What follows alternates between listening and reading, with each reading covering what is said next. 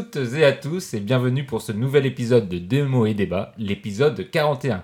Pour les petits nouveaux qui nous écoutent, je rappelle le concept rapidement. Démo et Débat, c'est le podcast où l'on critique vos livres. Nous tirons au sort chaque mois trois œuvres dans la liste compilée de tout ce que vous nous avez proposé et on critique ces deux livres et une BD. Donc n'hésitez pas à continuer à nous envoyer des livres à podcastdmd.gmail.com. Aujourd'hui, nous avons un sommaire alléchant, puisque nous allons parler de Souper mortel aux étuves de Michel Barrière, Lettre à un jeune poète de Rainer Maria Rilke et Fun Home de Alison Bechdel. Et pour parler de ces trois œuvres, j'accueille deux vaillants habitués du podcast maintenant. Bonjour Pierre. Bonjour Pierre. Il a raté sa première phrase. C'est la- Il avait deux mots à dire et il s'est trompé sur le deuxième. En même temps, les pierres sont deux tiers des invités. J'ai donc, pas beaucoup d'envie. Bonjour Mehdi. Et bonjour l'autre Pierre. Bonjour Mehdi.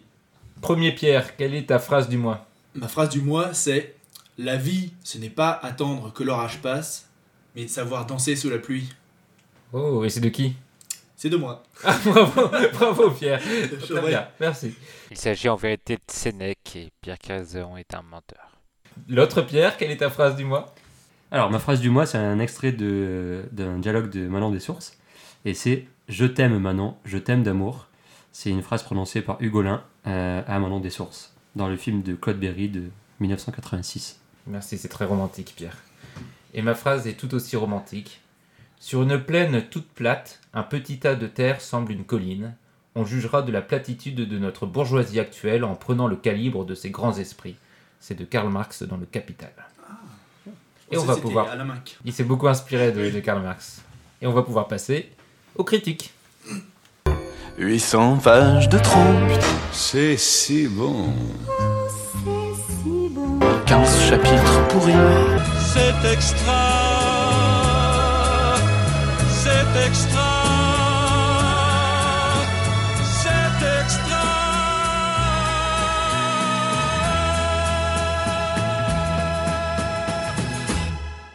Et on va commencer les critiques par Souper mortel aux étuves, un roman noir et gastronomique à Paris au Moyen Âge de Michel Barrière que Pierre va nous présenter. Il s'agit d'un roman historique donc de, de Michel Barrière, qui est une, une historienne notamment euh, de la, la gastronomie euh, médiévale, et qui suit euh, une enquête dans le, le Paris euh, de la fin du XIVe siècle euh, autour d'un meurtre qui se déroule dans le milieu des étuves, donc euh, communément un peu, on peut appeler une sorte de, de maison close. On pouvait prendre des bains, se délasser et en même temps euh, profiter euh, des services euh, de certaines jeunes filles à Corte.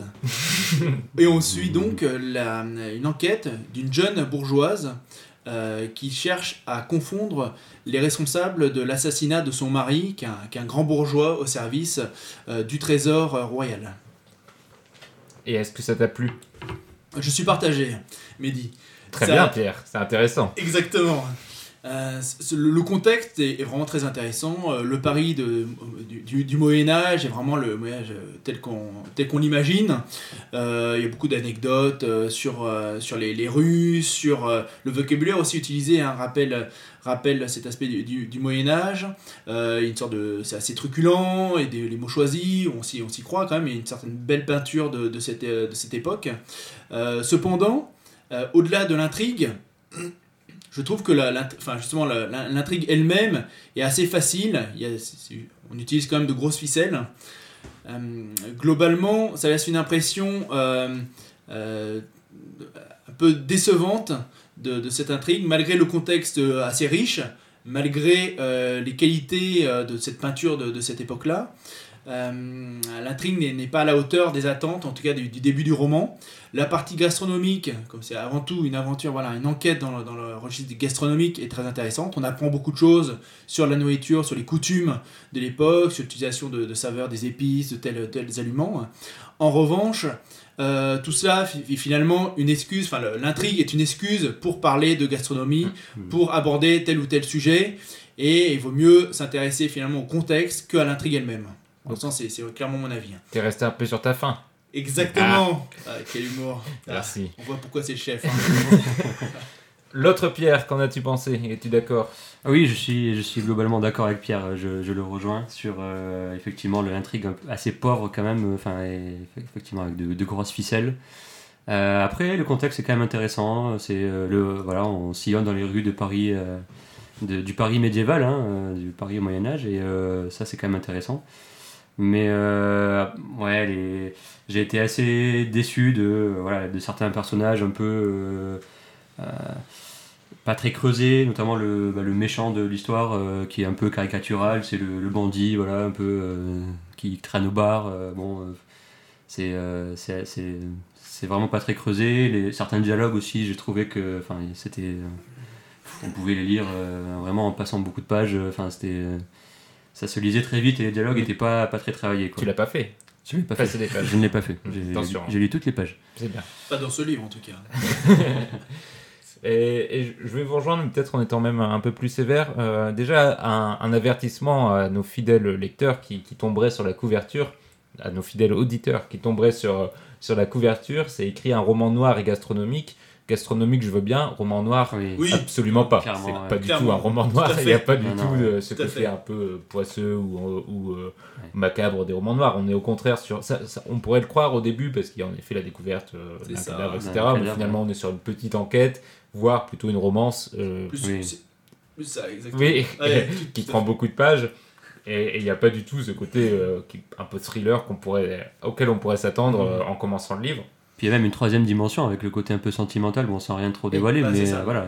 Si, si, bah, je pense qu'on va en parler quand Ouais, même pas mal. on c'est le cœur du livre, pour moi, c'est ça. c'est- Oui, c'est- voilà. Et c'est ça qui Bah. m'intéresse le plus, je pense. euh, C'est cette relation. Alors que c'est pas ce à quoi on s'attend voilà, euh, c'est dans Moi- la couverture. Quoi. Moi j'étais déçu de cet aspect-là, hein. je Mhm. m'attendais vraiment à une enquête sur de Sherlock Holmes un petit peu au, au Moyen-Âge, et puis euh, finalement euh, avec, euh, avec d'autres méthodes d'enquête, et puis finalement ça, ça devient beaucoup plus banal dans de- les deux tiers, hein, les derniers deux tiers du, du roman sur cette histoire un peu sentimentale.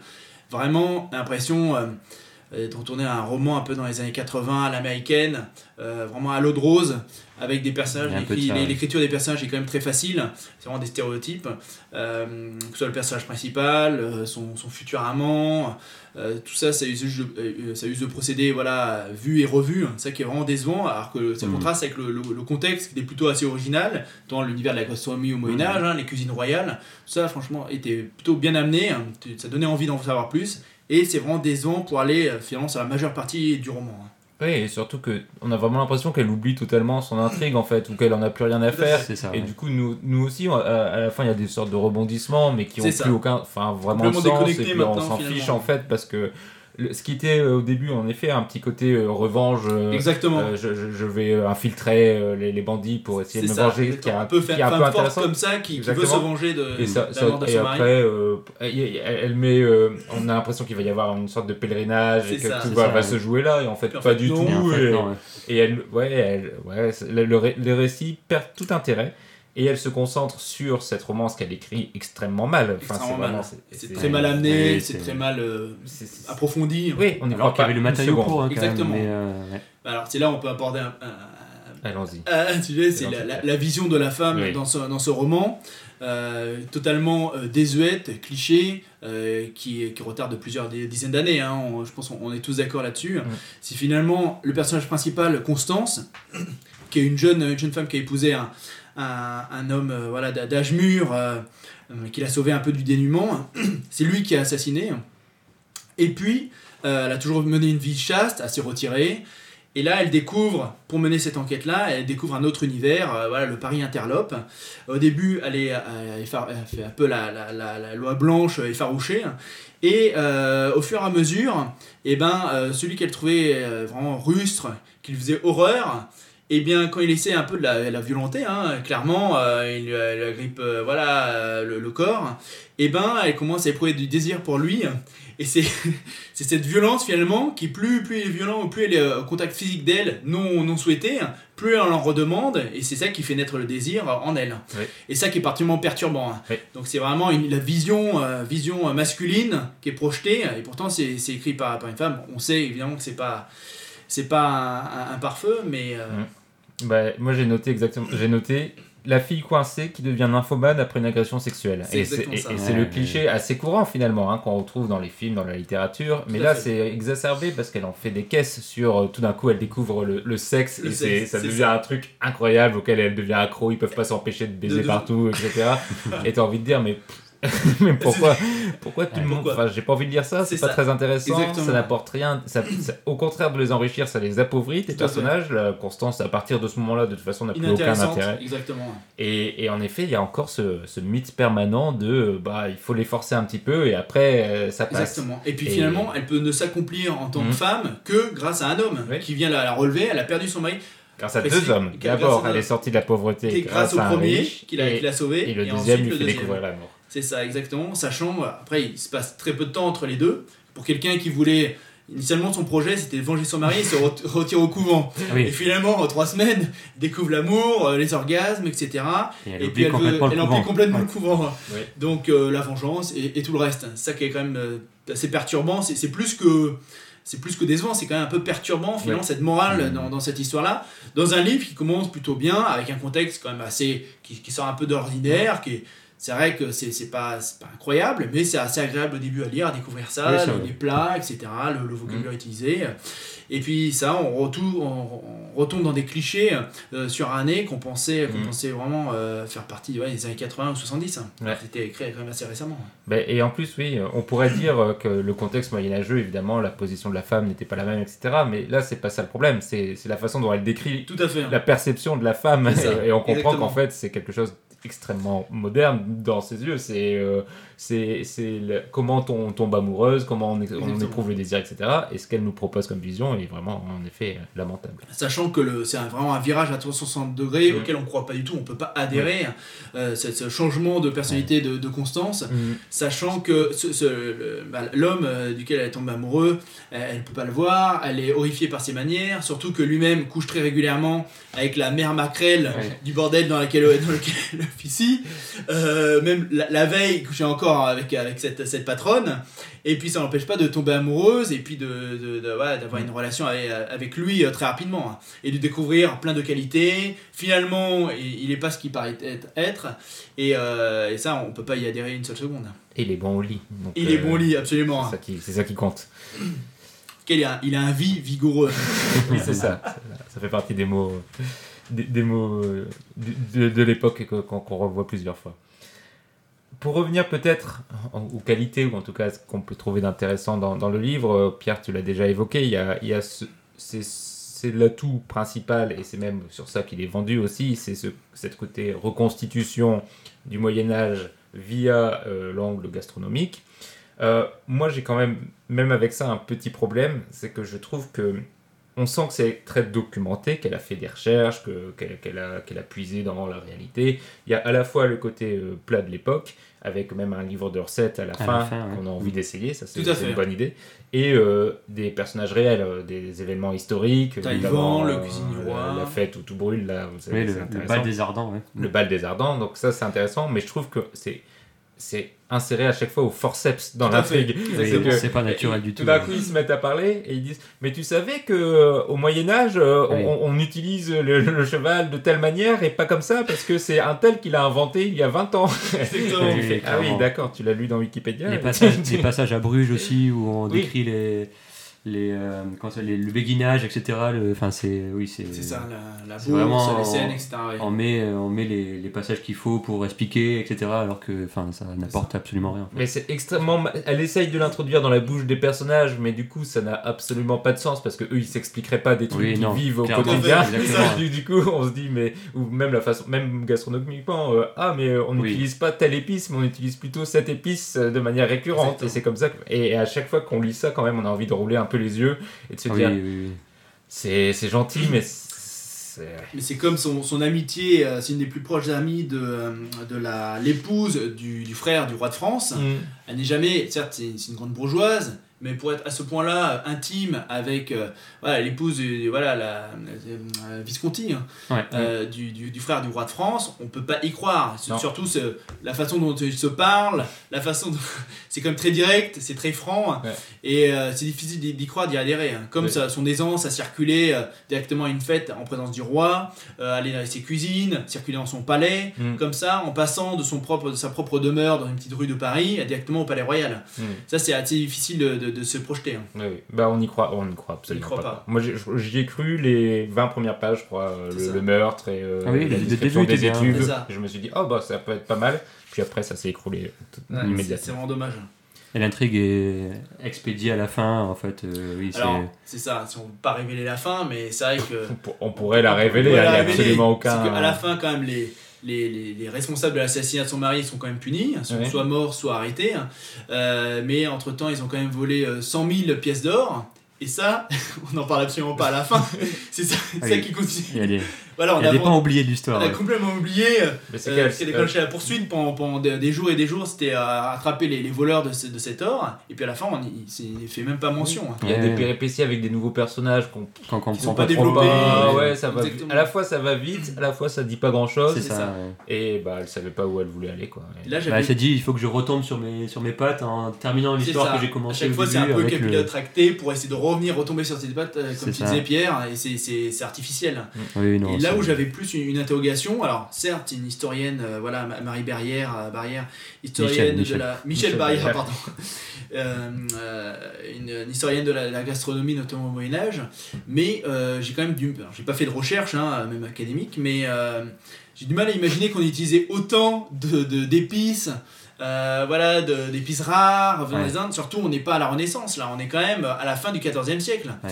On utilise des quantités mais astronomiques à tous les plats, et c'est extrêmement facile de s'en pro- procurer. Alors, je sais bien qu'on est quand même à Paris, une grande ville avec Mhm. beaucoup d'échanges, mais à n'importe quel coin de rue, pour apparemment des, des sommes assez modiques, on peut se procurer euh, des sacs de clous de girofle, de poivre, et tout ça Mhm. très facilement. Et c'est ça qui, quand même, euh, le, le doute s'immisce un petit peu dans la, Oui, dans voilà, aussi, ouais. réelle des, des, des plats à proposer. hein. Bah, je crois qu'elle voulait surtout faire un catalogue de plats des plats qui existaient en fait. Et donc Oui, tant pis pour la véracité de à quel point ils mangeaient ce type de plat. D'ailleurs, euh, il y a- elle, elle- elle invente une- un concours de, de nourriture dans, dans le bordel où, ça, où il multiplie les plats et donc on- elle nous raconte tous les plats parce qu'il y a ce concours de nourriture auquel on croit. on Ah, absolument, pas. Ça, et à la fin, On il ne sait pas d'où vient l'argent, d'où ils font des plats comme Alors, ça. c'est ça qui est très étonnant, c'est censé être une petite, euh, euh, voilà, une petite cuisinière paysanne dont le mari s'est engagé dans une des, des grandes bandes à ce moment-là dans le, le sud-ouest de la, de la France, en Guyenne. C'est rejoint aux, aux Anglais, donc elle est toute seule. Elle monte à Paris, elle sait un peu cuisiner, elle s'embauche dans ce, ce bordel, et Bah, surtout, oui, elle, achète les produits avec quel argent. Parce qu'elle propose ça, mais sans aucun argent. Et donc, euh, on comprend Et- pas comment et- elle peut se Et, procurer puis, tout ça. et aussi, elle, elle- c'est ça qui est fou, on l'a même pas dit, mais au début, elle, elle savait pas du tout cuisiner. Et elle tombe sur un livre de recettes Ouais. dans sa Légué chambre. par son mari. Et, et elle fait ça. un concours avec le maître queue du roi. et, Oui. elle est- et ils sont tous là. Oh, c'est incroyable, c'est C'est presque incroyable. aussi ils sont tout de suite à peu près au même niveau. À chaque fois, elle disait ah. Aujourd'hui, c'est passé, j'espère que demain, j'y arriverai aussi. Ah oui, Et, non, mais- bah, il faut Ouais. pour vous dire, moi ça m'avait beaucoup fait penser euh, à un film de, de, de, de Pixar, Ratatouille, comme si elle avait un petit rat pour, Oui. pour l'aider dans sa cuisine. Ouais, Là, c'est le, ça, ouais. là, c'est le, c'est le, le guide, enfin, c'est le, alors c'est pas le vendier de, Le de ménager. C'est le ménager, Le ménager, voilà, c'est ça, ouais. exactement. Ah, Et pourquoi son mari aurait, euh, Oui. comment il a pu réunir des centaines de recettes incroyables comme ça, Ouais. alors que c'était un grand bourgeois qui officiait au trésor royal. pas. Exactement. Non, non, mais, mais, mais- et donc pour en revenir au Beaucoup plat, je pense que d'invraisemblances, ce ouais. qu'elle voulait, c'était juste un multiplier de... les plats, Oui, mais ce qui est à la fois intéressant et à la fois, je crois qu'au bout du cinquième, sixième plat, moi je les lisais, je lisais quasiment plus. Ouais. Enfin, je, je- Mm. c'était automatique. Alors euh, oui, ils mettent une pincette de machin et trucs, et tu fais plus du tout attention ça. à ce que tu lis. Du Sa- Sachant qu'il y a toujours une note de fin de page, une Oui. note de fin de page renvoyant à la fin à la, Avec la- les la recettes. recette dé- détaillée. Est-ce que vous allez en essayer une recette? Pierre Pas sûr, ouais. Peut-être, non, peut-être, peut-être, effectivement. Une recette végétarienne, oui. La, la tourte au poireau. Avec beaucoup d'utilisation des amandes, j'ai noté. Oui, absolument. Ouais. Ah, à l'époque, ça poussait tout autour de Paris, hein, chacun sait. amandier. Très bien. Bon, je pense qu'on a fait à peu près le, le tour de ce qu'on pouvait dire. Oui. Oui, je Du pense. souper mortel aux études, il n'y a pas besoin de, de passer euh, encore beaucoup plus de temps. Et elle a rédigé des dizaines d'ouvrages hein, Oui. euh, sur ce thème. Et, Et, à plusieurs époques. et c'est ça, à plusieurs époques, et avec la même famille qui revient, d'après ce que j'ai compris, mais toujours avec l'angle nourriture. Alors, je sais pas. Je pense que ça s'adresse à un certain public. euh, euh, voilà, je pense que c'est clairement il y a un, public cible qui veut un petit peu d'exotisme, une petite intrigue, et puis finalement se, se retrouver autour de certaines valeurs. Et puis bien sûr, pour un peu appâter le chaland, comme dans un tout euh, bon film ou euh, Au roman de gare. au roman de gare, exactement, merci Mehdi. Euh, il y a quand même plusieurs fois des détails euh, sur euh, voilà érotique, clairement érotique, pour donner euh, un, un peu de, euh, disons à la, la bourgeoise, un petit. Un peu un de peu piment. exactement. Un peu de piment à l'épi. euh. et, donc ça, c'est un petit peu, c'est quand même clairement racoleur. On, Mm. on en rajoute à chaque fois. Au début, ça, ça peut faire un peu, un peu sourire, mais à chaque fois, c'est tellement, c'est tellement énorme et grotesque qu'on n'y croit absolument pas non plus. Oui, Oui. bah, c'est à peu près une, une, tout- euh, une, Oui. une allusion toutes les 30 pages pour, euh, voilà, pour, pour citer du, peut-être certains passages là-dessus. ah, peut-être D'ailleurs, que tu dois- l'extrait. tu dois peut-être lire que un extrait, l'extrait. peut-être, Mais non d'abord, la question est-ce que vous le recommandez? Non, globalement non. Non plus. Et moi non plus. Et je pense que même ça pourrait être euh, ciblé type euh, roman d'été ou roman qui se lit sans prise de tête, mais je pense que même dans ce domaine-là, il y a, Il y a mille mieux. fois mieux Il y a Oui. mieux. et vaut mieux Clairement. passer, euh, passer à côté. Pierre, est-ce que tu vas nous lire un bel extrait pour illustrer cela? Alors, j'ai j'ai pas choisi un, un extrait particulièrement croustillant, mais celui qui illustre le mieux, je pense, l'atmosphère du, du livre. Agnès avait installé une poêle sur un trépied au beau milieu des braises et avait mis un gros morceau de beurre. Constance y jeta ses tranches de saumon et, avec une cuillère en bois, fit en sorte que le, poisson cuise doucement. Elle l'émita et le retira du feu. Elle prit deux poignées d'amandes qu'elle concassa dans un mortier. Elle fit de même avec un beau morceau de gingembre. Elle pila un clou de girofle et trois passettes de maniquette. Ça Voilà. vous donne faim? Ça nous donne faim, et c'est pour illustrer que justement beaucoup de descriptions sont des descriptions de recettes, y compris dans le roman lui-même, dans le cœur Mhm. du roman. Merci Pierre. Et on passe à la deuxième critique. Il s'agit de Lettre à un jeune poète de, de Rainer Maria Rilke que Pierre va nous présenter.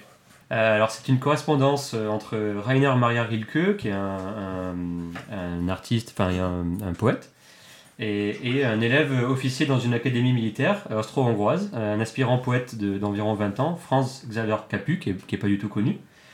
Et donc les lettres se situent sur une période entre 1903 et 1908, au début du XXe siècle. Euh, il y a 10 lettres de Rilke et euh, 13 lettres de, Capu.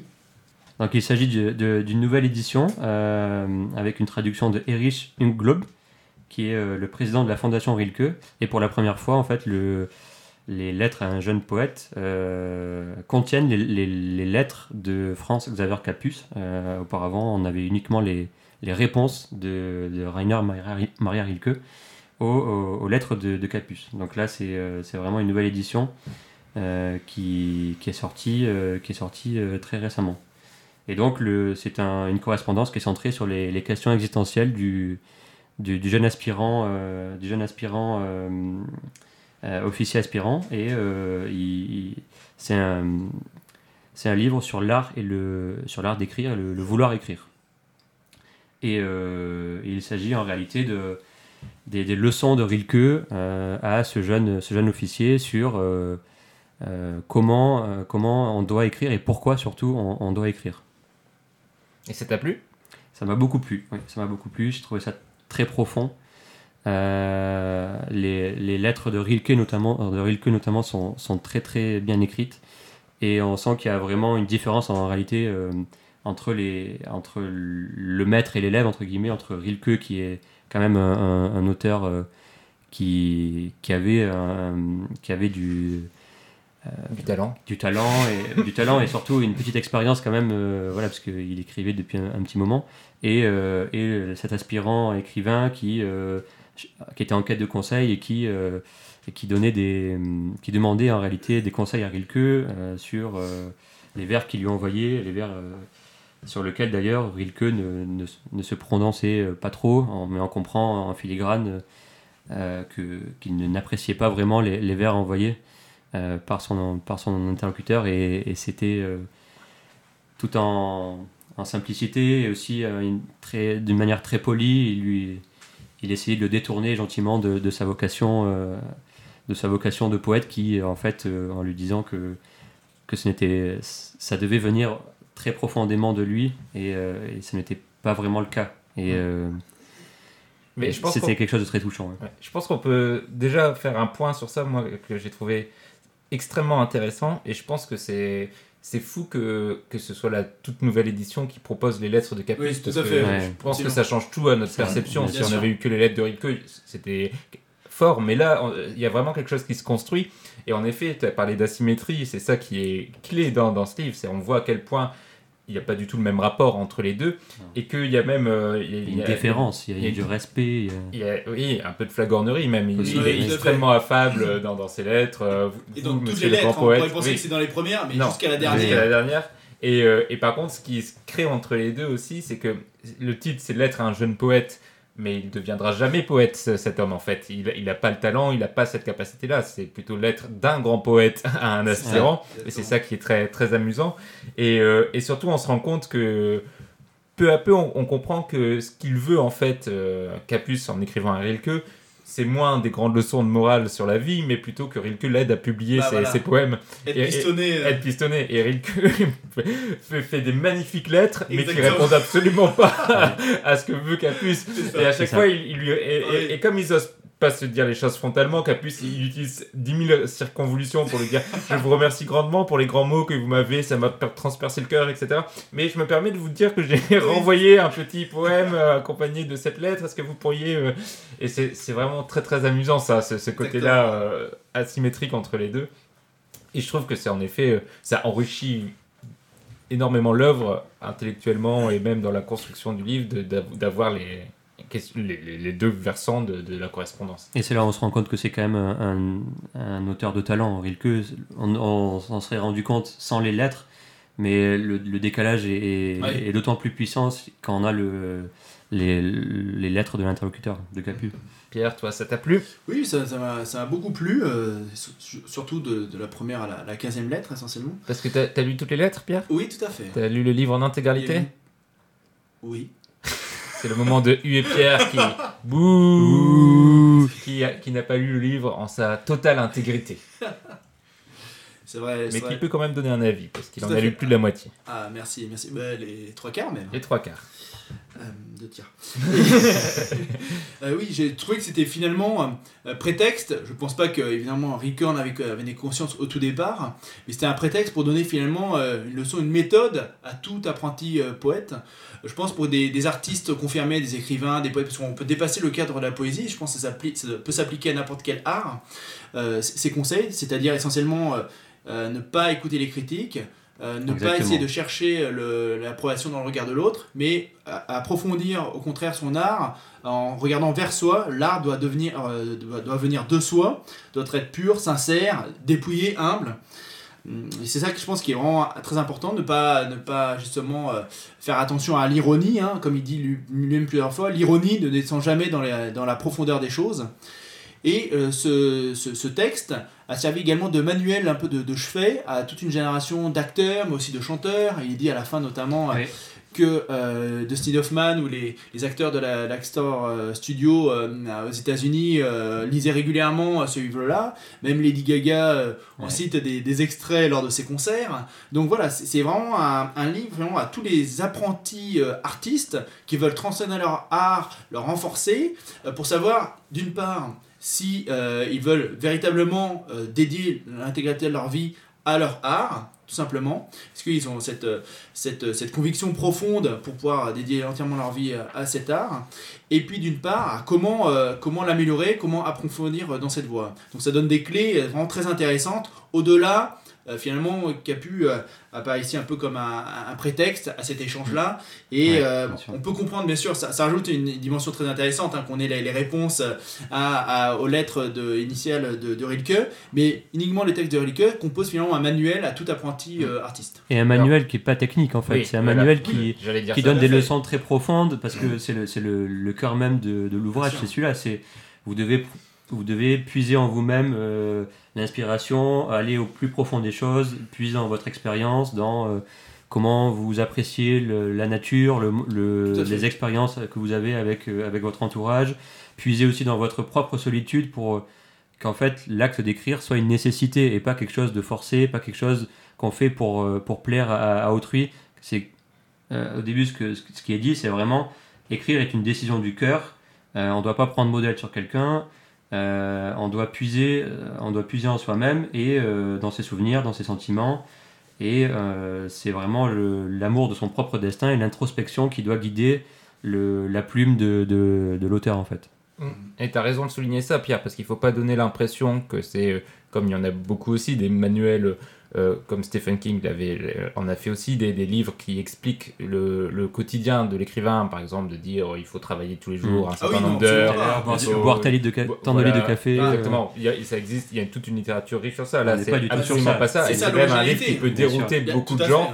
Parce que justement, les, les conseils de Rilke, les conseils entre guillemets, sont extrêmement durs en fait. C'est vraiment, oui.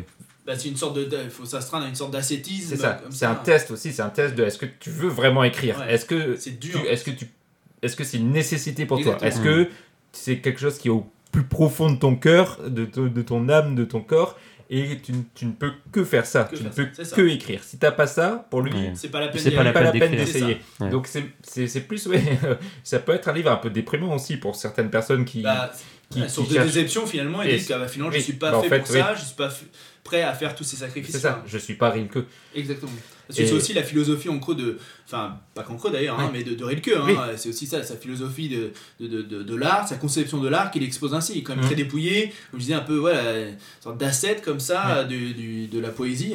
Et tourner vers l'individu aussi, à vers vraiment vers le soir, vers le vers repli, même si ça m'a fait un peu, un peu rire vers, vers la fin, euh, la fin du, du milieu du livre, euh, qui, qui indiquait que justement le Capus lui répond en disant que à force d'essayer d'être retourné vers lui, de se replier sur lui-même, il commence presque à en souffrir parce qu'il est vraiment seul, Parce qu'il y a très plus d'amis. isolé, il a plus d'amis, il essaie de, de parfaire son art, mais à force il en devient de plus en plus malheureux. Et, Donc, euh, et Rilke voilà. dit oui, très Oui, bien. très bien. Exactement. Bah oui, et ben, justement, ouais, on, vient aussi à un autre des thèmes que je voulais aborder, c'est cette euh, valorisation, glorification assez incroyable de la solitude. Euh, Il y, a, il y a ce, à, à la lecture de Rilke, on ne se, il n'y a que à- en soi-même qu'on trouve la richesse euh, philosophique, créatrice, l'élan qui peut nous pousser à être meilleur. Et il y a vraiment cette, euh, ce, ce désir de couper un peu les liens de tout ce qui nous entoure, qui, qui serait un peu des parasites ou des, perversions qui nous empêcheraient de trouver la vérité vraie qui est en chacun de nous. C'est un côté très, euh, bah, un peu le romantisme à l'ancienne, ou en tout cas le- cette- ce- ce- cet individu avant tout, avant tout contexte social, etc. C'est avant tout se retrouver seul avec soi-même pour se connaître soi-même. Et c'est dans cette introspection quasiment impossible, euh, Mhm. cette solitude exacerbée où, où on n'existe plus qu'à travers nous-mêmes et qui semble effroyablement malheureuse. Il y a un vertige dans, Bien dans sûr. ce qu'il dit. Oui. Quand on lit ces phrases, il y a vraiment quelque chose de l'ordre du, du vertige de dire mais si on fait ça, est-ce qu'on va en ressortir? Est-ce qu'on sera pas juste C'est une épreuve complètement déprimé? Exactement. Moi, ce qui arrive, je pense, aux jeunes à la, à la Oui. fin. hein. Oui, oui. Et d'ailleurs, plusieurs fois, il met du temps à répondre à son, à son, son jeune poète, futur poète, euh, euh, Rilke, parce que il cherchait le moment idéal pour être dans de bonnes conditions, isolé, euh, au fond Mm. d'un jardin, dans une petite maison au calme, sans, aucun dérangement, pour pouvoir être en bonnes conditions pour lui répondre. Donc voilà, il met en pratique voilà, sa, sa Oui, philosophie. Et après, bon, pour nuancer un peu ce que tu dis, il y a quand même le, le fait que Rilke voyage vraiment énormément et euh, donc, il se déplace. Il va à Paris, il va à Rome, il va en Il est Italie, très malade il, va, il va en Oui. Suède, il, il est très malade, il va en Allemagne. Et- Et, Et il a un réseau. Euh, Rilke Oui. a, c'était le, il est, c'était un, alors un disciple de Rodin, c'est ça? Oui. Euh, c'est ça, le, le un sculpteur. compagnon de route de Rodin. Un ouais. compagnon. Dans de le- l'écrivain. Il y a plusieurs Rodins.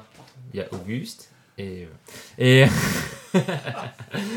Rilke n'était pas non plus un, un point unique sur la terre, donc il avait quand même euh, tout un réseau Il d'artistes. s'est pas fait tout seul non il s'est plus. pas fait tout seul, mais, mais pour lui, oui, en effet, la, la- la- son œuvre, son art, en tout cas, qu'il qu'il, euh, avec les qu'il décrit en des mots souvent humbles d'ailleurs. Hein, Tout à ce- fait. ça- ça- ça- ça- ses vers, euh, c'est toujours un, regard assez lucide aussi sur sa propre création, sur son propre travail euh, d'artiste. Mais c'est vrai que moi, ce qui, m'a ce qui a vraiment ressorti de, de ce livre, c'est un peu cette, euh, cette radicalité de, de, de l'art, de la vision de la création de l'art chez, chez Rilke, qui est assez angoissante finalement, qui est belle, qui est magnifiquement belle. hein. Euh, Pierre, tu l'as dit, c'est écrit avec des phrases euh, assez incroyables hein, qu'on peut euh, Oui, relire, oui, relire. Et, et ça m'étonne pas ce que tu dis sur Lady Gaga, sur, Bah, sur ces artistes qui s'y plongent, parce que c'est vraiment un livre qui est. C'est un livre de chevet de beaucoup d'artistes. Voilà, de c'est ça. C'est vraiment typiquement le genre de livre que tu- où tu pourrais relire plusieurs fois des phrases et, et Se faire tatouer des, des extraits, par exemple, je crois Ouais. que c'était les œuvres d'art sur d'une solitude infinie. Ah, Bon, voilà. tout est résumé. hein. Ouais, c'est Mm. ça. Et, ben, et ça résume parfaitement en effet ce qu'il ce qu'il veut dire. Mais c'est vrai que c'est aussi un peu, un peu déroutant. Euh, ça, ça, ça donne pas forcément envie de devenir poète. C'est pas un livre qui va t'encourager à devenir poète. Et finalement, c'est un livre aussi sur, euh, sur l'échec d'un ex-futur euh, po- poète, hein, Mhm. qui, euh, voilà, qui, qui ne deviendra jamais poète, et quelqu'un qui s'est imaginé pouvoir marcher sur les trains d'un aîné, de 7-8 ans son aîné, qui a également été dans une école militaire, qui a également été jeune officier, et finalement a quitté cette voie. Lui, il se pose cette question-là, il est voilà, à croiser des chemins, et finalement, il n'a pas suffisamment de talent euh, pour, euh, pour devenir à, à- à temps complet, euh, enfin entièrement un, un poète. hein. Mais ben, on a vraiment l'impression qu'il aime pas sa vie de militaire, comme, comme Rilke n'avait pas aimé la sienne. Tout à fait. mais que lui, ce qu'il recherche, c'est pas se transcender par l'art, c'est essayer de rentrer dans le cercle des poètes et de se trouver un nouveau métier, et qui veut pas euh, remettre sa vie en question de manière fondamentale, mais il veut Oui. juste devenir écrivain, et puis Exactement. voilà, et comme beaucoup. Il y a un côté Et- un peu alimentaire dans ce qu'il disait d'ailleurs, Ouais. Capus. hein, bah, C'était il, vraiment. a fait, il, a euh, fait, il le dit à demi-mot, il, lui-même, j'ai écrit des comédies, euh, j'en ai honte, j'en ai honte. mais euh, c'est assez, assez marrant. Et, et, et je pense qu'en effet, euh, pour Rilke, c'était une, il y a une incompréhension aussi dans ce Mhm. Il y a, il y a tellement de non-dits et, et dans, dans ses lettres, ou alors c'est c'est compris mais il veut pas le dire. Mais euh, clairement, ils sont de deux mondes différents. Et le- la façon dont Francus perçoit la littérature ou l'écriture plus comme un, un jeu, quelque chose d'assez ludique, euh, ça n'a rien à voir avec Rilke, pour qui c'est sa vie, avec vraiment au sens propre du terme. quoi. C'est- Il n'y a que ça. Bah, On le comprend aussi avec le ton très scolaire finalement. Oui. hein. Euh, Le- Au-delà de, de son âge, il adopte un, un- un- un ton Un professoral, scolaire. oui, un temps professoral quasiment. Alors, professoral pour, euh, Vous pour parlez pas du- Ah, scolaire oui. pour, pour Guépu. Voilà, Oui, c'est oui, vraiment l'écolier qui demande conseil à, à son maître, avec ça, beaucoup voilà. de, de révérence, déférence, et plein de, plein de hanses comme ça. et et, euh, et il, il ne cesse justement jusqu'à la fin, jusqu'aux dernières, dernières lettres, alors pourtant il y a quand même plusieurs années qui s'écoulent, d'adopter ce ton, de s'excuser par avance pour lui Mhm. faire part de ses doutes.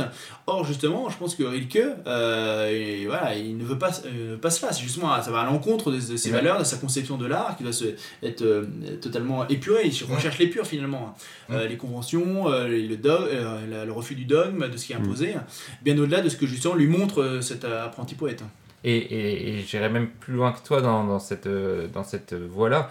Je pense même qu'il y a aussi euh, ce que le livre euh, montre, c'est que il donne des conseils, euh, Rilke, mais je pense que son premier conseil, c'est que les conseils sont impossibles. Mhm. C'est-à-dire qu'il peut pas Tout transmettre quelque chose qui justement ne peut se vivre que de l'intérieur. Et c'est ce qu'il arrête pas de répéter aussi dans, dans ses lettres. C'est que je parle de choses, je parle de, je parle de, de ma vie, etc. Mais de toute façon, je ne pourrais pas t'aider à te rendre meilleur. Je ne pourrais Mhm. pas te donner aucune astuce, aucun ça. conseil, aucune technique. Mhm. Même mes, mes, mes remarques sur tes vers n'auraient aucune, euh, aucun impact et aucune valeur. Tout ce qui compte, c'est que toi, tu te construises toi-même, que tu ça. te trouves, tu, que tu aies ton propre avis sur tes propres vers et que tu, tu ailles au fond de toi réfléchir à comment devenir meilleur. Et c'est que toi qui peux te rendre meilleur. Et moi, je, et il y a donc il y a aussi cet échec de la Mhm. transmission. Tout à fait. C'est pas, il va pas lui apprendre à être poète. Il peut pas et il peut Mhm. l'apprendre à personne. Il n'est pas un professeur. Il peut juste lui dire ce que c'est qu'être la poète et, Mhm. euh, et pourquoi il a fait un petit peu poète. quand même. Sans ça, pour moi, c'est peut-être un petit peu euh,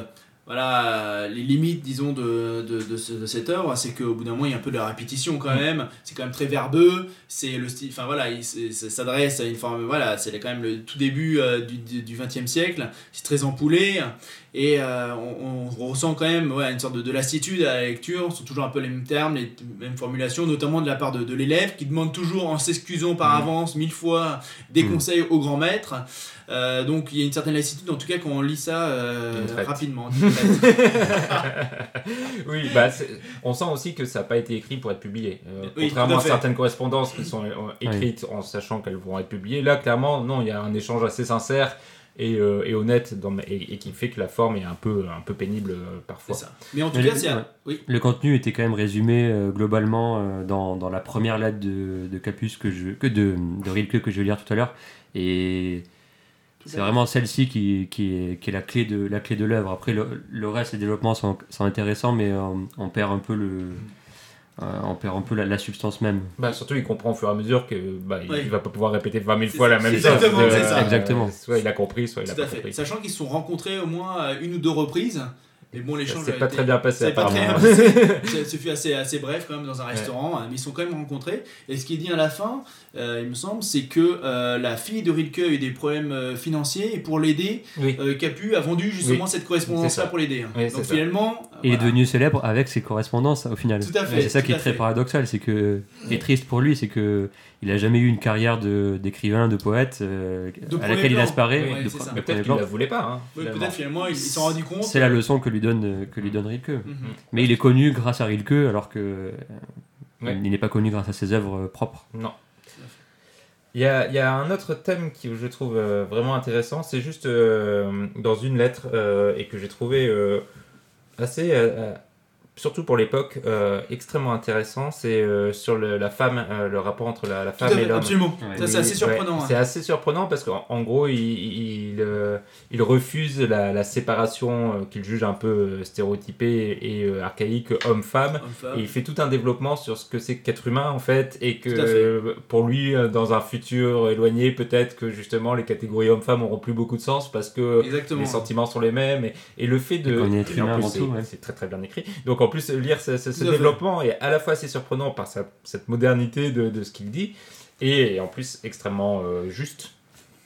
Donc voilà, je voulais juste Oui, euh, non, mais mentionner. t'as Oui. t'as entièrement raison, Mehdi. hein. C'est, euh, c'est oui, notamment il parlait des rapports euh, voilà, amoureux, charnels, le désir masculin, et puis il n'y a pas que le désir masculin, c'est le désir humain, et puis finalement c'est le mélange avec le désir féminin également, et là on peut euh, atteindre autre chose. Mm. Et c'est quand on dépasse les, les sexes qui- qu'on a de naissance pour, pour, pour atteindre l'amour véritable et le- les relations charnelles véritables. C'est exactement ça. euh, c'est ouais, assez Et il est- troublant de lire ça. Et il est cohérent en fait dans, dans tout ce qui, dans tous les thèmes qu'il évoque au final. Ah, tout à fait. Notamment, il fait souvent référence soit à la nature, soit souvent à l'enfance. Voilà, les enfants Mm. sont pas combus toujours entre voilà, nature, culture, par la, la société des adultes. Et finalement, revenir, essayer de se replonger, même si on, est, on a du mal à se, se départir comme ça de ces atours, euh, on va dire, sociaux. Il faut tout simplement se replonger dans, dans ses souvenirs d'enfant et euh, d'enfance. Et euh, c'est là qu'on peut justement euh, puiser dans cette euh, créativité euh, qu'on a chacun en, en nous-mêmes pour revenir justement à cette pureté originelle.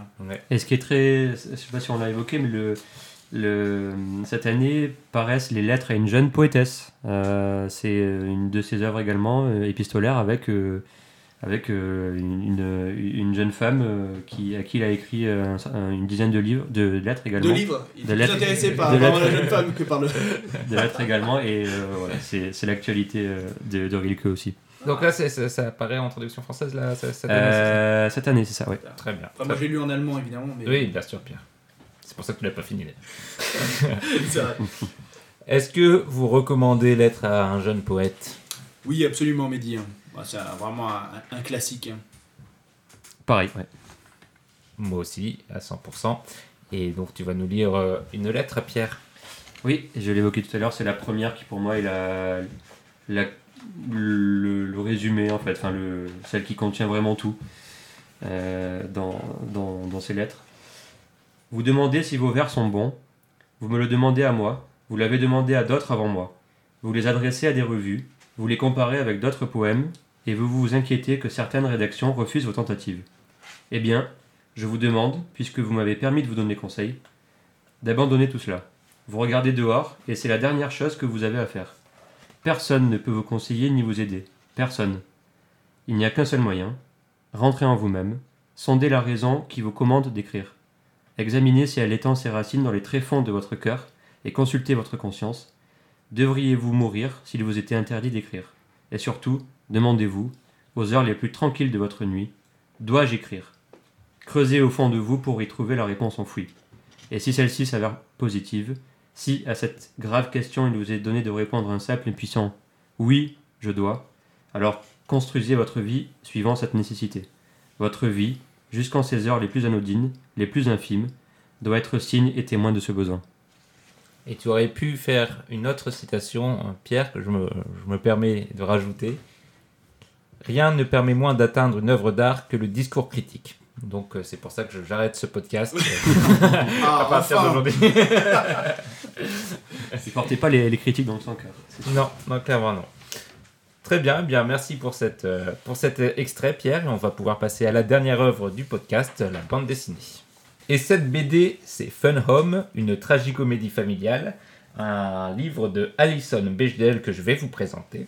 C'est donc une bande dessinée autobiographique, écrite et dessinée par Alison Bechdel et qui est parue en 2006.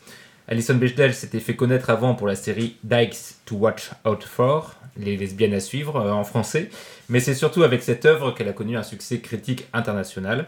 Le, titre du livre est légèrement trompeur, puisque par Fun Home, il ne faut pas entendre la, maison du bonheur et de la joie, mais c'est plutôt une abréviation de Funeral Home, parce que le père de l'autrice est en effet gérant d'une maison de, de pompes funèbres. Ah, c'est ça. Et oui, et de ce père euh, gérant, il en sera beaucoup question dans cette œuvre qui est extrêmement intellectuelle. Euh, le, le père est mort dans un accident de voiture dans lequel la jeune fille voit un suicide.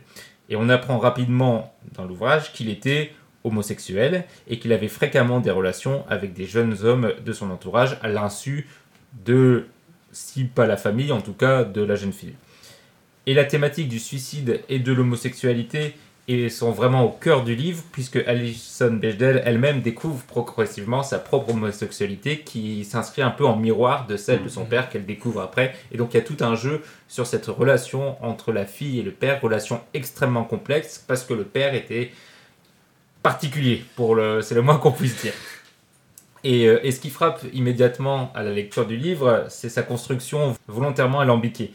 On est loin, très loin des récits autobiographiques euh, linéaires traditionnels auxquels on pouvait s'attendre en commençant la BD, parce que Bechdel perd volontairement le lecteur dans les différentes périodes de sa vie. Et plus qu'un récit, en fait, c'est, euh, elle revient euh, plusieurs fois sur les petites tranches de sa vie, parfois les mêmes, et ça permet, en tissant des liens entre tous ces bouts de vie qu'elle met en- ensemble, et on finit par mieux le connaître, mieux comprendre les relations, et voir sous différents angles différentes étapes de sa vie.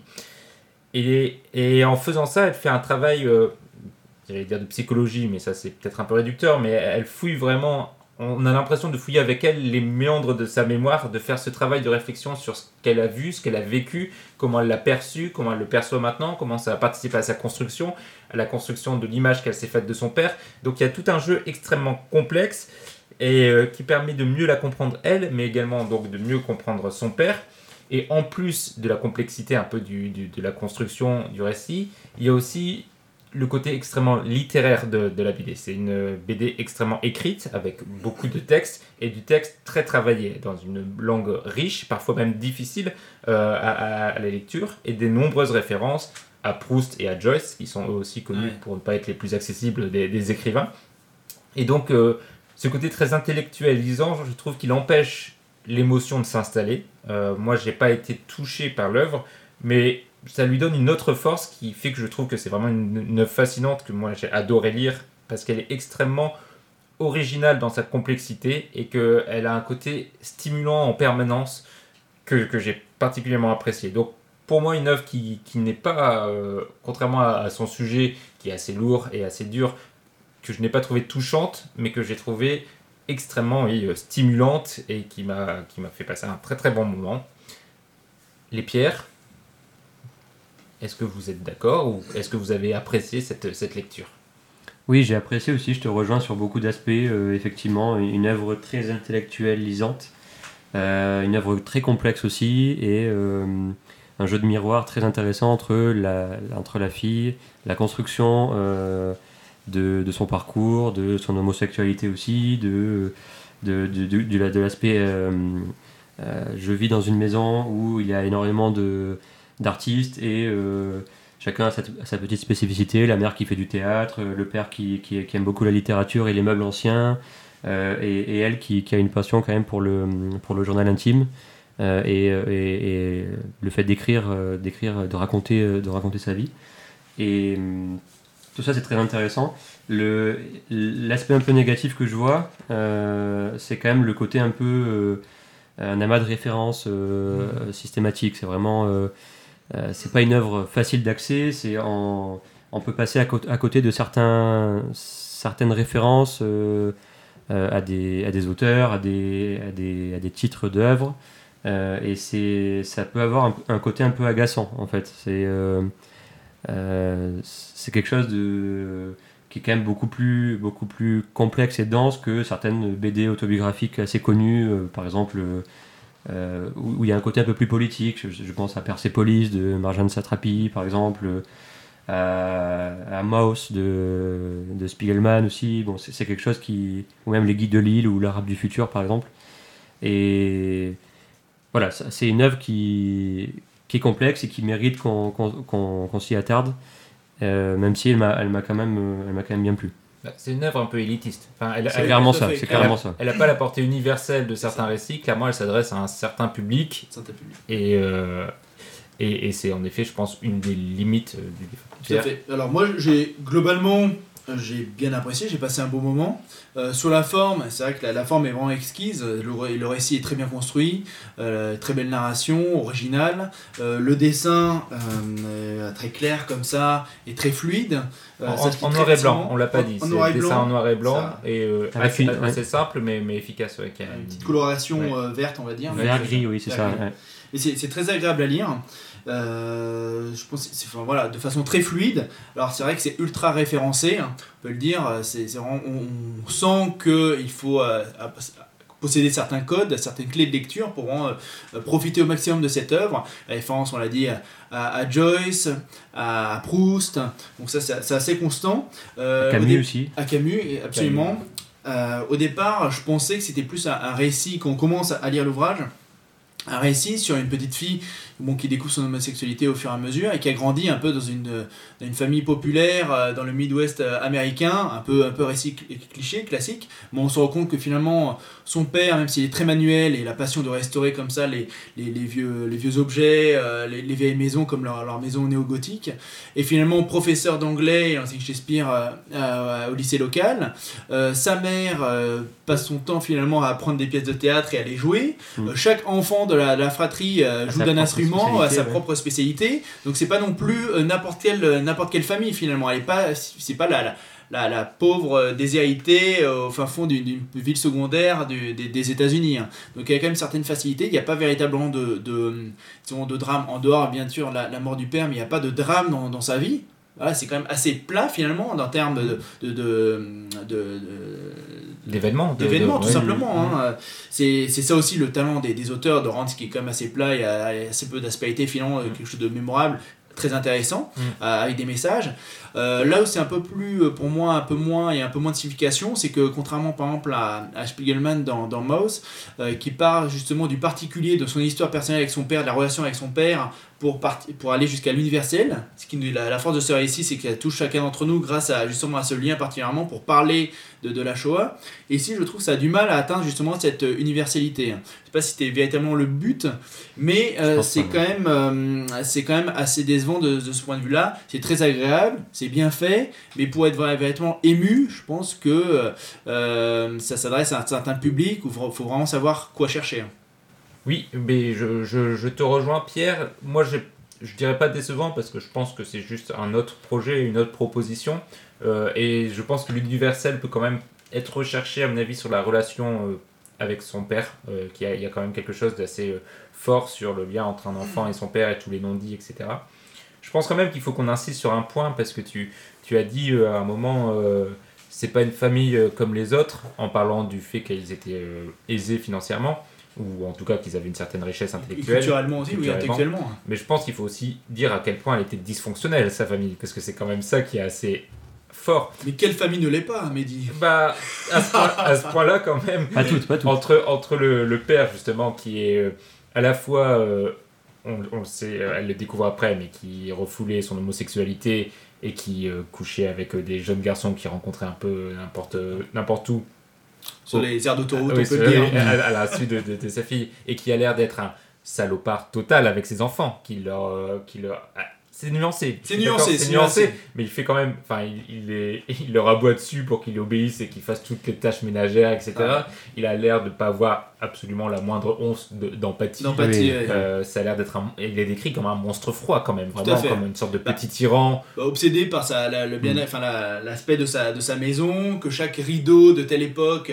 soit, soit bien réglé, que chaque euh, vase soit bien épousseté. Et on vit, l'impression, euh, j'ai un peu le sentiment que cette maison-là, c'était après un- dans un film de Wes Anderson, Oui. avec justement euh, cet aspect-là, comme le- le- l'hôtel, le, grand hôtel à, à Budapest, cet aspect-là un petit peu de maison de poupée, où tout Mhm. doit être parfait, et puis en même temps une famille avec chacune de ses spécialités comme ça. Euh, c'est Ça- comme la famille Tenenbaum, ça, ça rappelle un petit peu ça. Sauf que du coup, sa vie, sa vie et sa famille sont tous sauf parfaits, évidemment, puisque ça, ça se casse la figure. Et, euh, et la fille est bourrée de tocs, toute petite. Elle a Ah oui. Et ça aussi, c'est extrêmement intéressant. Elle se développe totalement de manière euh, chaotique. Euh, elle, elle- elle est, elle, est, elle est angoissée, elle est névrosée Mhm. très jeune. Et, euh, et elle a des, des traces de, de ses écrits, de ses, qui montrent à quel point elle, elle développait des petits mécanismes de défense, etc. qui peuvent que tout enfant a fait d'une manière fait. ou d'une façon, mais elle, c'est fois mille vraiment, et, Mhm. on a vraiment l'impression que qu'elle a eu une enfance à la fois où il ne se passe pas grand chose, et en même temps où elle a vécu quelque chose d'assez dur. Euh, et, et je trouve qu'elle le rend très très bien dans, dans, dans ce livre. Et ça rend cette relation avec son père d'autant plus intéressante parce qu'on n'est pas sur euh, la relation où le père aurait fait, commis une chose affreuse sur sa, sa fille. Mais on sent quand même qu'il y a un poids extrêmement fort. Il y a quelque chose hyper oppré- ouais, oppressant et, et qu'elle n'arrive pas à s'en libérer et que ce livre est une tentative un peu de se libérer, que ce suicide empêché le- une résolution de ce qui aurait pu être leur, euh, leur relation, etc.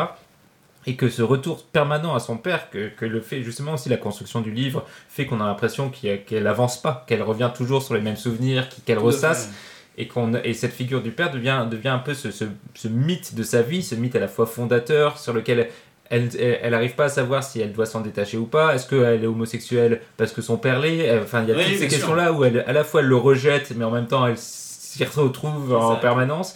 Et moi j'ai trouvé ça vraiment fantastique, la Mhm. façon dont elle le décrit, et extrêmement intéressant justement sur le lien entre, entre un père et sa fille dans une famille qui est à la fois euh, dysfonctionnelle, mais aussi comme, euh, qui ressemble à beaucoup d'autres familles. C'est très bien fait, mais bon, encore une fois, c'est le côté, euh, on peut le dire, un peu, un peu nombriliste. Hein. Mm. Elle parle, Ah oui. parle d'elle, de sa famille, Clairement. et ce manque comme ça de, de portée universelle qui,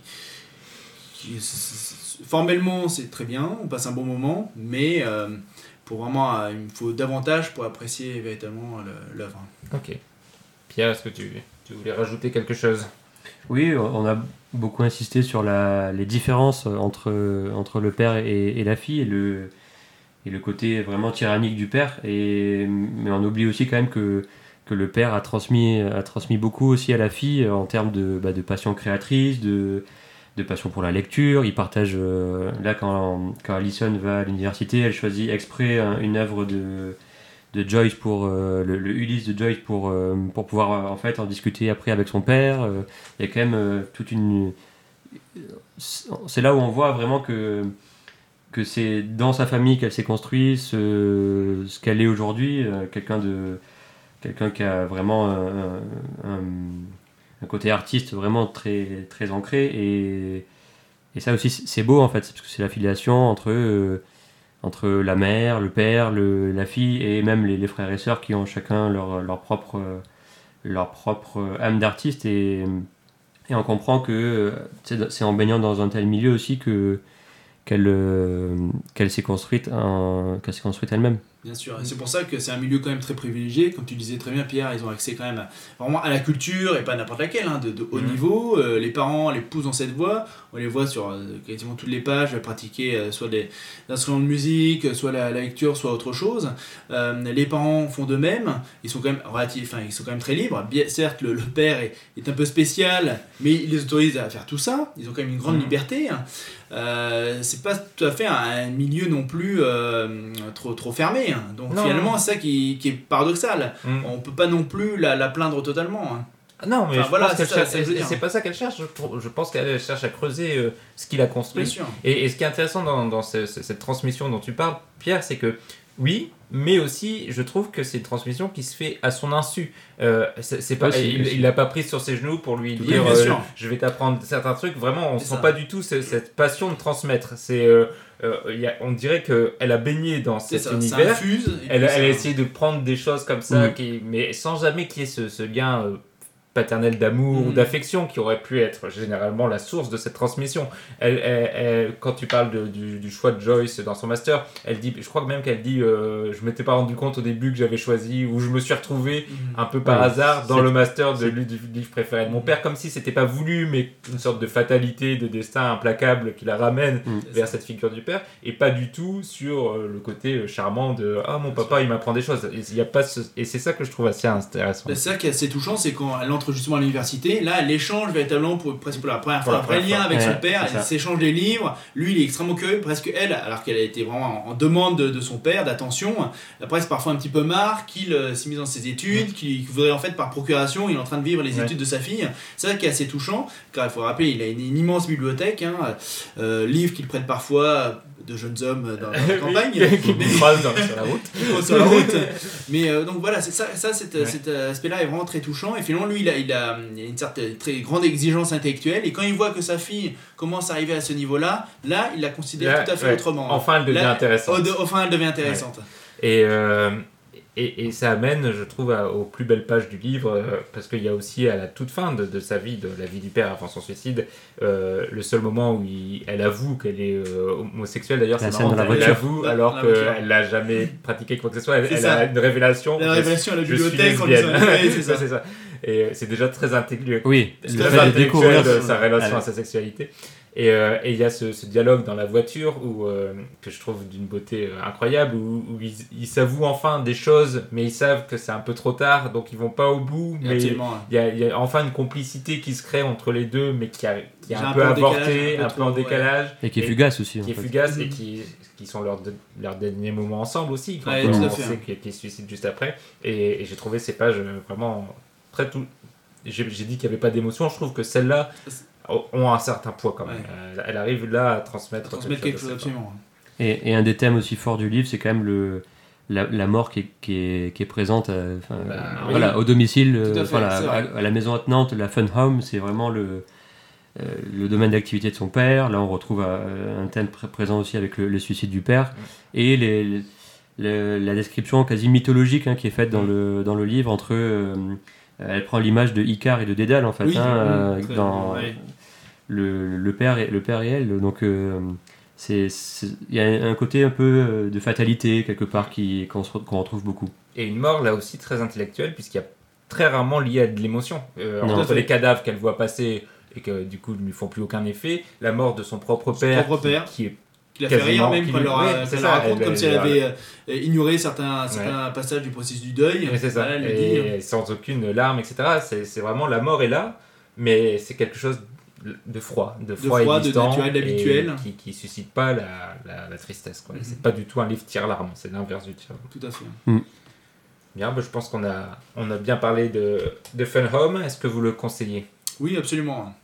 Pierre? Pareil, pareil également. ouais. Oui, moi aussi, vous l'aurez compris, c'est une, une œuvre extrêmement intéressante et je vais vous en lire un extrait.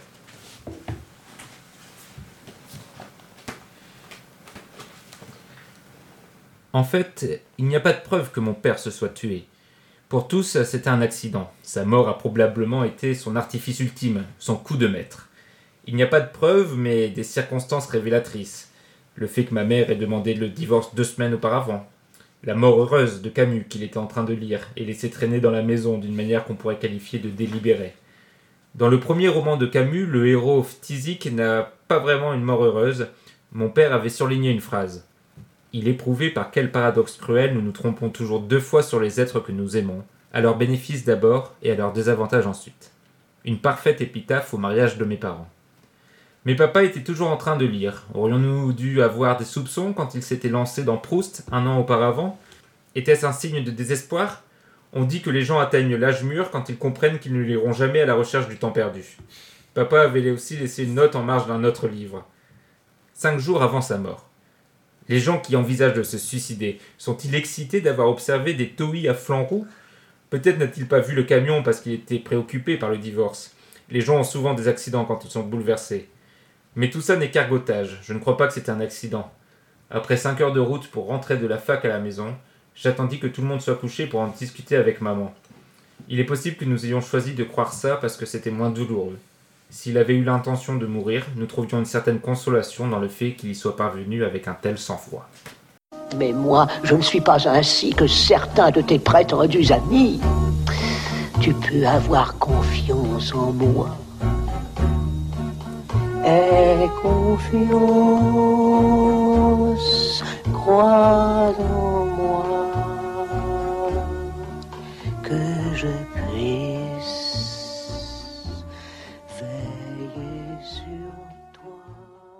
Et nous voilà de retour pour l'avant-dernière partie du podcast, les recommandations. Cette fois-ci, mes chroniqueurs sont libres de nous recommander ce qu'ils veulent et je suis sûr qu'ils ont fait preuve d'imagination, n'est-ce pas Pierre?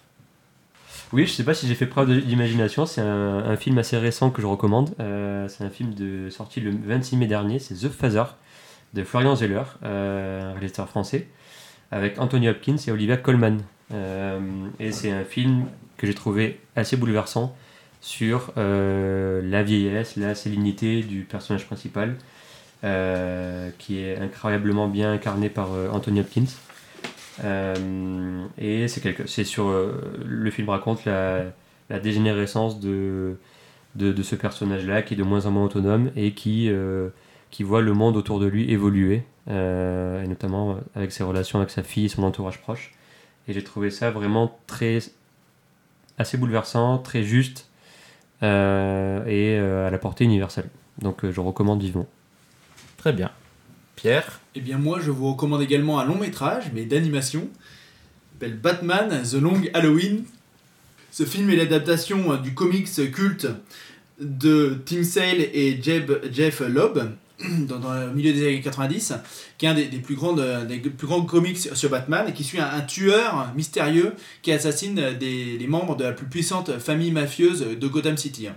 Là, c'est l'adaptation, ça poursuit, ça, ça- ça ouvre un nouveau cycle après euh, celui entamé notamment avec euh, Batman euh, Year One, euh, avec un nouveau style graphique, moins, disons, orienté vers la- l'animation japonaise.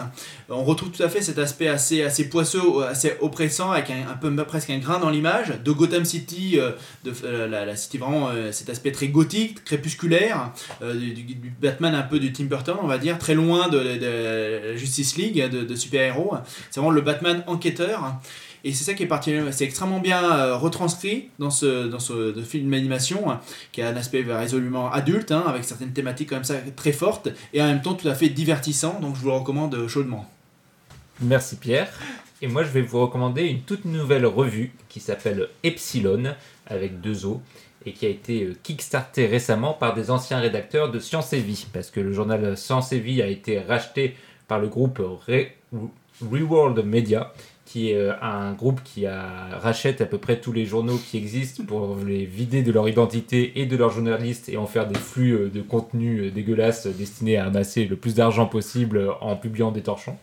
Donc suite à ce rachat, les journalistes ont quitté la boîte ensemble et ont décidé courageusement, parce que c'est pas facile de lancer une nouvelle revue, euh, surtout dans la période actuelle, de, de lancer cette, euh, revue Epsilon, euh, qui a re- re- rencontré un succès sur la plateforme de financement collaboratif et qui vient de sortir donc son premier numéro qui est très intéressant. Donc c'est de la vulgarisation journalistique euh, comme, comme on le connaît, mais il y a un, un travail qui est fait aussi sur la maquette, sur la, la présentation des infographies. euh, C'est assez joli, c'est simple et c'est plutôt bien écrit avec des thèmes intéressants. Donc euh, si vous voulez soutenir la, la presse indépendante, je vous conseille de, de vous abonner. Il y a en plus très peu de publicité, ce qui est vraiment très appréciable. Et si vous êtes abonné à Science et Vie, n'hésitez pas aussi à vous désabonner du coup dans, dans- dans un même geste. Et on passe donc à la dernière partie euh, du podcast, le tirage au sort. Mais le tirage au sort sera effectué par le présentateur et les chroniqueurs du mois prochain. Je vais donc d'abord dire au revoir à mes deux invités du, du mois. Au revoir Pierre. Au revoir. Et au revoir Pierre. Kenavo Alors, vous aurez compris que Pierre est corse. Et, et je laisse la place au présentateur du mois prochain. Bonjour Florent.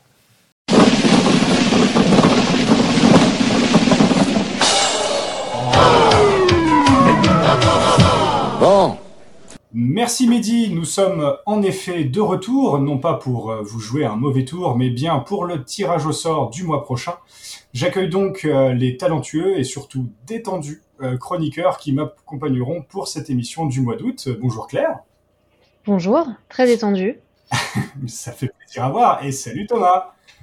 Bonjour Flo, très détendu aussi. Parfait, c'est nickel.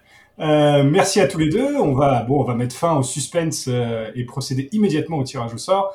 Mais avant cela, je vous rappelle le principe de l'émission. Vous nous envoyez des propositions de livres ou de BD à l'adresse podcastdmd@gmail.com. Nous les ajoutons à une grande liste compilée. Et tous les mois, nous tirons au sort deux livres et une bande dessinée parmi cette liste pour les exposer au feu de nos critiques. Chaque chroniqueur dispose lors de ce tirage au sort d'un seul et unique veto dont il peut faire usage pour n'importe quelle œuvre. Je précise que ce tirage au sort, bien que réalisé par Mehdi et sans présence d'un huissier, est bien évidemment parfaitement honnête. Qui va donc passer euh, sous le microscope, ou plutôt le microphone, le mois prochain? Eh bien, nous allons le découvrir tout de suite. Est-ce que vous êtes prêts? Détendu toujours. Le, la première œuvre euh, qui nous est proposée est une œuvre japonaise de 64 pages. Il s'agit d'une pièce de théâtre de Toshiki Okada qui s'appelle 5 jours en mars. Est-ce que l'un d'entre vous veut, veut, veut, veut proposer son veto? Non. Pas de veto non plus. Très bien, nous aurons donc une œuvre courte et ça fait plaisir. C'est parti donc pour 5 jours en mars de Toshiki Okada.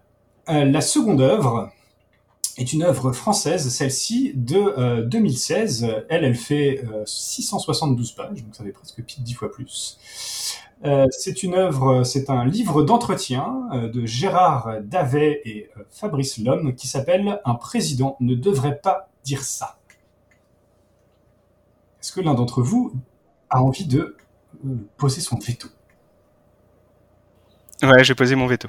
Ah, Oh, merci. Thomas pose son veto, et c'est très bien, tout le monde a l'air d'accord, et donc nous ne lirons pas un président ne devrait pas dire ça, et j'ai pas l'impression que ça fasse pleurer grand monde euh, dans, ce, dans ce tirage au sort. Euh, donc, faute de ça, nous allons partir sur quelque chose de complètement différent, puisque euh, le prochain, euh, la prochaine œuvre qui nous est proposée est portugaise. Elle date, elle, de 1572 et fait 448 pages, écrite par Luis de Camões. Il s'agit d'un livre de poésie euh, qui s'appelle Les Lusiades.